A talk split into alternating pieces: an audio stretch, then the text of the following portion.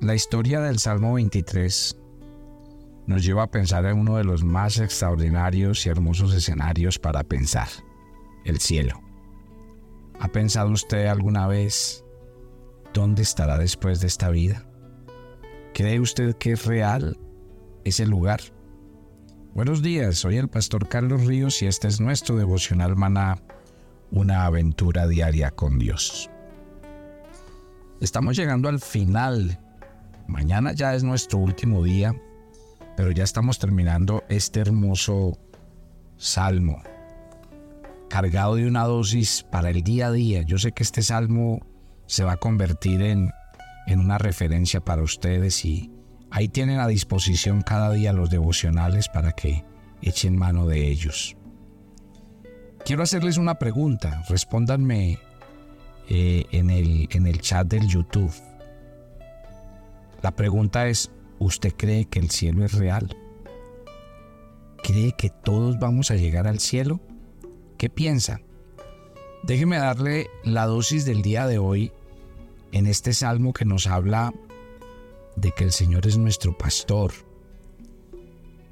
Dice en este versículo, ciertamente el bien y la misericordia me seguirán todos los días de mi vida, y en la casa del Señor moraré por largos días. Isaías en el capítulo 60, verso 10 dice, en mi buena voluntad tendré de ti misericordia. ¿Qué es la gracia? La gracia se refiere a las riquezas de Dios que nos ha dado en Cristo Jesús.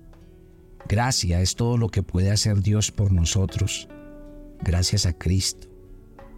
Gracias el hecho de que Dios nos da más de lo que necesitamos y no lo que realmente merecemos. Piensen esta mañana, ¿no le da gusto que Dios no nos da lo que merecemos? Porque dice el salmista, si no fuera por la bondad del Señor ya habríamos sido consumidos. Dios está lleno de gracia. ¿Y qué es la misericordia? Es la gracia en acción. ¿Y para qué necesitamos misericordia? Recuerde que somos imperfectos, que tropezamos, que caemos, que cometemos errores, que nos equivocamos. Usted y yo pecamos y vamos a seguir pecando, así que vamos a necesitar no solo la bondad de Dios, sino también su gracia, necesitamos perdón.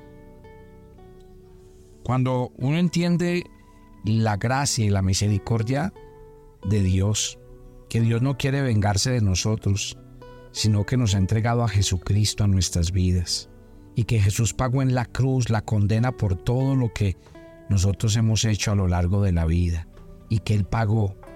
Entonces, ¿qué quiere decir que Cristo pagó, que Cristo murió, que, que Cristo ocupó nuestro lugar? Quiere decir que nosotros ya no tenemos que pagar. Así que cuando pasa algo malo, usted no debe pensar que Dios está desquitando de usted, ¿no? Dios no se va a desquitar por algo que ya fue pagado en la cruz. Y esa es la gracia y la misericordia que provienen de Dios. Cuando uno entiende la gracia y la misericordia de Dios, no tiene por qué temer hacia el futuro. El Salmo 103 dice, no olvides ninguno de sus beneficios, porque Él es el que perdona todas tus iniquidades, el que sana todas tus dolencias, el que rescata del hoyo tu vida, el que te corona de favores y misericordias, el que sacia de bien tu boca. Y termina diciendo más adelante en ese mismo salmo, misericordioso y clemente es el Señor, lento para la ira y grande en misericordia, no ha hecho con nosotros conforme a nuestras iniquidades, porque como la altura de los cielos sobre la tierra, engrandeció su misericordia sobre los que le temen. ¿Sabe qué pasa cuando uno entiende la misericordia? Que Dios no solo es bueno con nosotros, es misericordioso, se ha encargado de nuestros errores, de nuestros pecados, de nuestras faltas. Entonces, no tenemos por qué temer hacia el futuro. Mire que el Salmo, esta dosis para su vida hoy dice, la misericordia me seguirá todos los días de mi vida. Ahí no dice que algunos días, sino todos. Dios no, no prende y apaga su bien y su misericordia de vez en cuando, no. Él nos trata bien todo el tiempo. Él tiene el bien y la misericordia todos los días de su vida para nosotros que somos sus hijos. Pase lo que pase, siempre acuérdese que el bien y la misericordia del Señor están en medio de su corazón y que el Señor tiene algo espectacular para usted.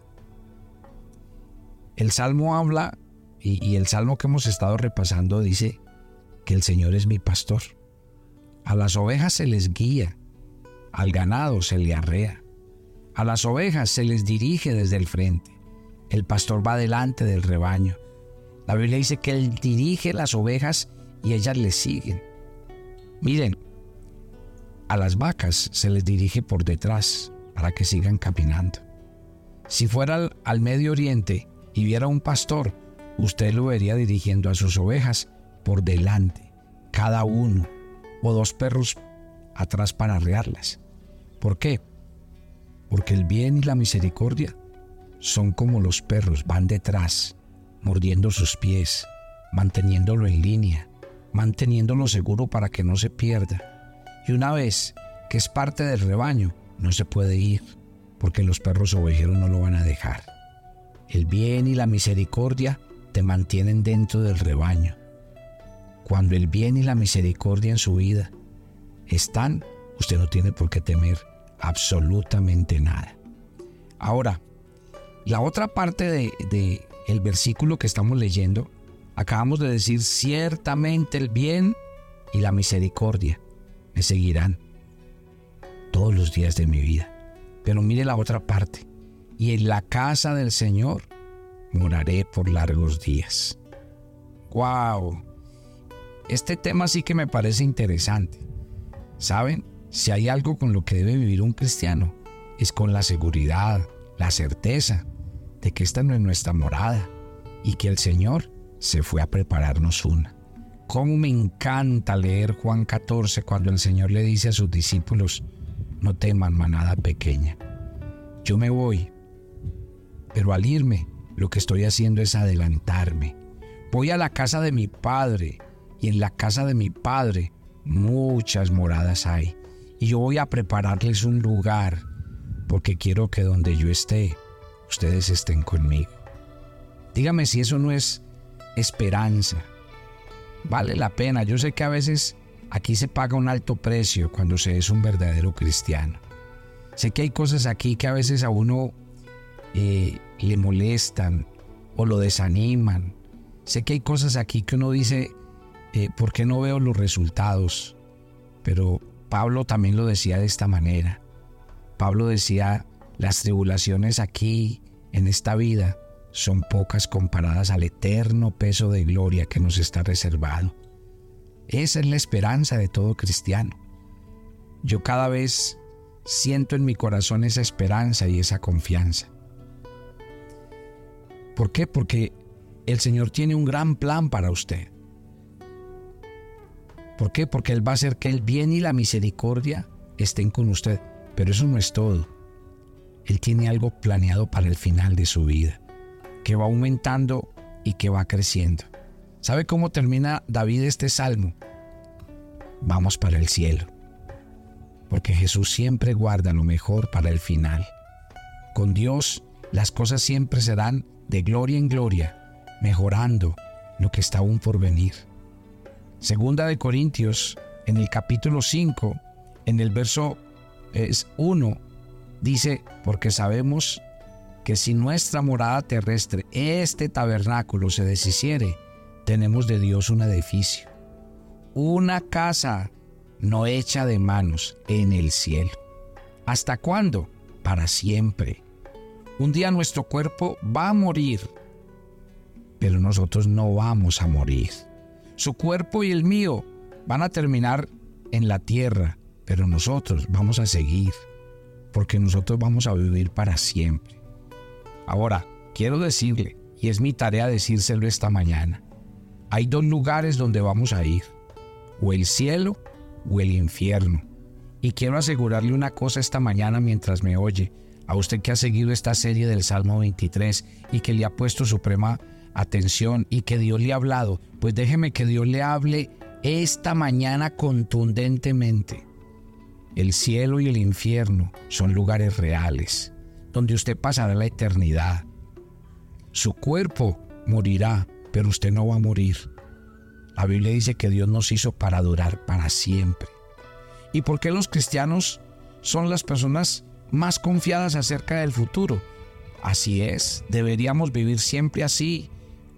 Vivimos confiados siempre porque quisiéramos estar ausentes del cuerpo y presentes en el Señor, dice 2 de Corintios 5 del 6 al 8. La muerte para el creyente es una transferencia, es una promoción. La muerte no es lo último, porque Pablo decía, ni la vida ni la muerte nos podrán separar del amor de Dios. El Salmo dice que Dios nos pastoreará aún más allá de la muerte. La muerte es un paso que tenemos que dar, pero para los que estamos en Cristo y no hay ninguna condenación, ahí está nuestra seguridad y nuestra confianza. Me da mucha tristeza y se lo tengo que reconocer hoy. ¿Sabe qué me da tristeza? Ver cristianos que sabiendo que tienen como su morada eterna el cielo, están entretenidos aquí en la tierra. Yo veo cristianos que ni, siquiera se quisieran morir. Están amañados, entretenidos. ¿Y a qué los ha dedicado el enemigo? A hacer bienes en este mundo, a construir cosas para este mundo. Y me parece una visión tan corta. Porque si yo tengo al Dios verdadero, que me ha dado como herencia el cielo, no sé de qué tenemos que estar amañados aquí en la tierra. Yo aquí en la tierra estoy cumpliendo una misión y una tarea. Voy a estar hasta el día en que mi Padre lo diga, pero siempre estaré seguro que el día que muera, simplemente voy a mi verdadera casa y a mi verdadera morada. La Biblia dice que allí los, los cristianos verdaderos serán recompensados por su fidelidad a Dios y su obediencia a Jesucristo, que vamos a reunirnos con nuestros seres queridos que conocieron al Señor, que se nos va a asignar un trabajo para hacer en el cielo, que será algo para disfrutar. Claro que sí. Algunos piensan que llegar al cielo eh, es un lugar donde se les va a dar una sábana blanca y se van a sentar todo el día en una nube tocando un arpa. No, Señor, ese más bien eso me parece al infierno. No. Usted cuando piense en el infierno, en el cielo, no piense en un lugar aburrido. No, Señor. en el cielo Dios le va a dar las cosas más extraordinarias y aprenderá a disfrutar. Y se lo voy a decir de esta manera. Mire cuántas cosas podemos hacer aquí en la tierra, que es un lugar imperfecto. Imagínense si Dios aquí nos da las cosas para que las disfrutemos y alcanzamos a disfrutar siendo un lugar imperfecto. Ustedes se imaginan el cielo. ¡Wow! El Dios que creó todas las cosas. Por ejemplo, el que hizo el viento y las olas para que usted sur, eh, eh, eh, navegue sobre ellas, el que hizo las, la nieve para que usted igual disfrute de ella, el que hizo los, las costas, los mares, los ríos, los árboles, todo para que nosotros disfrutemos. Por Dios, cuando lleguemos al cielo, las cosas van a ser más emocionantes, porque dice la Biblia. Claro, la Biblia dice que son cielos nuevos y tierra nueva y con una característica. ¿Sabe cómo va a ser el cielo? Dice la Biblia, estaremos libres del dolor, de la tristeza, del sufrimiento, de la depresión, del temor. Allá no habrá enfermedad. Dice la Biblia que Dios enjugará todas las lágrimas de los ojos de ellos y ya no habrá muerte, ni llanto, ni clamor, ni dolor, porque las primeras cosas pasaron, dice Apocalipsis 21.4. ¡Guau! Levanten las manos esta mañana los que quieren ir al cielo. Pero les quiero decir, ¿para quién es el cielo? El cielo no está preparado para todos. Es para aquellos que le han dicho al Señor, yo quiero que seas mi pastor, mi gobernador, y que tomes el trono de mi vida. ¿Sabe cuando Dios habla del cielo de qué habla? De una herencia incorruptible, incontaminada, inmarcesible, reservada en los cielos para nosotros. ¡Qué belleza de palabras! Están en Primera de Pedro 1 del 4 al 5. Entonces, la pregunta es, ¿vamos para el cielo o no? Ahora, no nos toca a nosotros asegurarnos de llegar al cielo, no. ¿Sabe por qué? Porque si yo le entregué mi vida a Cristo, Él se asegura de que yo llegue al cielo y reciba mi herencia. Y ese es motivo de alegría. Ese debe ser motivo de gozo para los que estamos escuchando el devocional esta mañana. Gloria a Dios. Pero también motivo de preocupación. Y por eso es que la Biblia nos manda a predicar. Por eso es que tenemos que predicarle este evangelio a todo el mundo. La gente cree que aquí está disfrutando de algo. Dice que porque tienen plata, dinero, riquezas. No es nada. Absolutamente. Y realmente eso en vez de llevarlos al cielo, los ha entretenido para vivir un mundo que no es. Si usted como cristiano está en la ruta equivocada, todavía está a tiempo. La vida no es construir bienes, riquezas, poder, fama, porque el día que termine todas esas cosas, usted no tendrá su mejor herencia que es el cielo. Por eso el Señor Jesús decía, hagan tesoros en el cielo, no en la tierra. ¿De qué le sirve al hombre ganar el mundo y perder su alma? ¡Wow! Yo creo que cuando llegamos a este punto del Salmo 23, tengo que decirles, mi querida familia, piénsenlo y piénsenlo seriamente. Si usted, el Señor viniera por usted hoy, usted está seguro de que va a la presencia de Dios, de que se va para el cielo. No por lo que usted haya hecho o dejado de hacer, sino porque la única forma en que una persona entra al cielo es cuando ha aceptado a Jesucristo como su Señor y Salvador y le ha rendido su corazón, se ha arrepentido de sus pecados y ha tenido una genuina conversión. Piénselo. ¿Por qué Dios nos llevó a través de este hermoso salmo todos estos días para llegar aquí?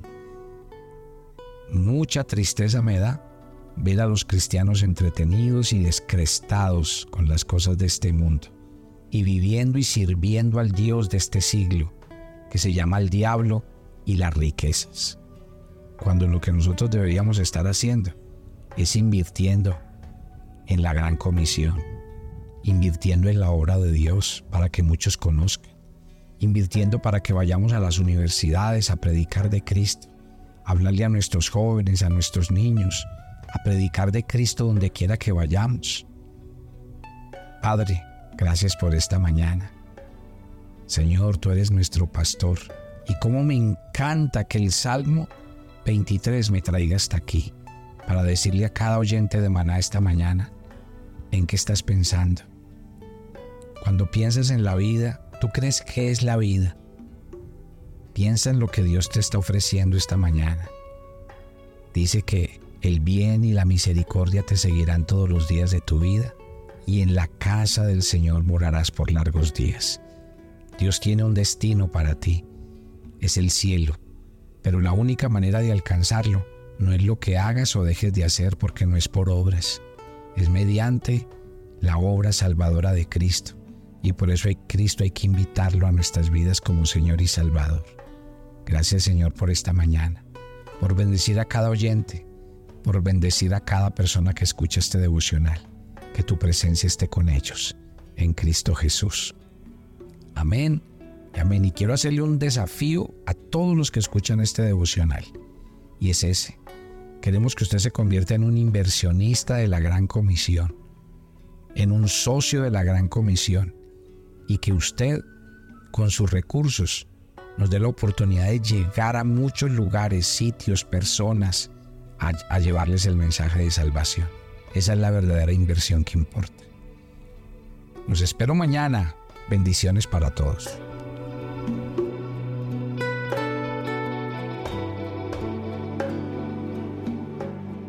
tu agenda devocional maná. Hoy es el día 206 en nuestra agenda y el pasaje sugerido para la lectura de tu devocional personal el día de hoy es Hebreos 5 del 1 al 10.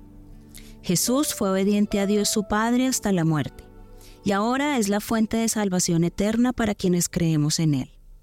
Por eso, si Cristo es tu Señor y Salvador, agradece, pero también compártelo con quienes aún no son salvos. Te invitamos ahora a que respondas las preguntas que encuentras en tu agenda que te llevarán a conocer cada vez más a Dios y crecer en tu vida espiritual. Y para confirmar tus respuestas, visita nuestra cuenta de Facebook Devocional Maná o nuestra página web devocionalmaná.com. Los llevaremos en una travesía de 15 días por los países de Turquía e Israel. Visitaremos Estambul, Capadocia y nuestra amada Jerusalén. Estaremos en las regiones de la Galilea, el Mar Muerto y Jericó. Nuestros servicios, todo incluido, los mejores hoteles, las comidas servidas en abundantes buffet, entradas a todos los lugares descritos en el programa, todos los impuestos y propinas. Pero por sobre todo, un grupo de peregrinos donde usted nunca se sentirá solo. Siempre contará con un equipo de personas para atenderle. ¿Qué espera? Únase a nuestro grupo y conviértase en un peregrino a la Tierra Santa. Te invitamos.